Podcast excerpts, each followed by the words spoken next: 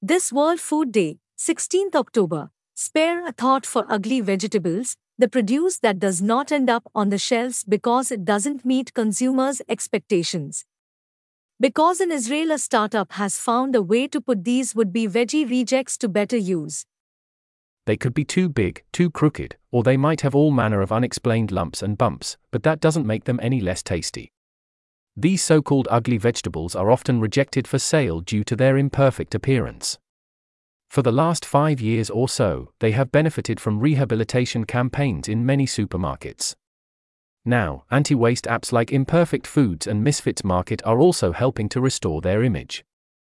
In Israel, a startup is going even further and has decided to put these ugly vegetable to use in making ready meals.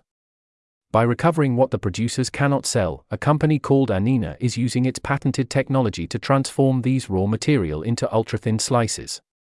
Everything is designed to preserve flavor and avoid the addition of colorants or other additives to the final product. Indeed, two years of experimentation were required to hone the startup's techniques.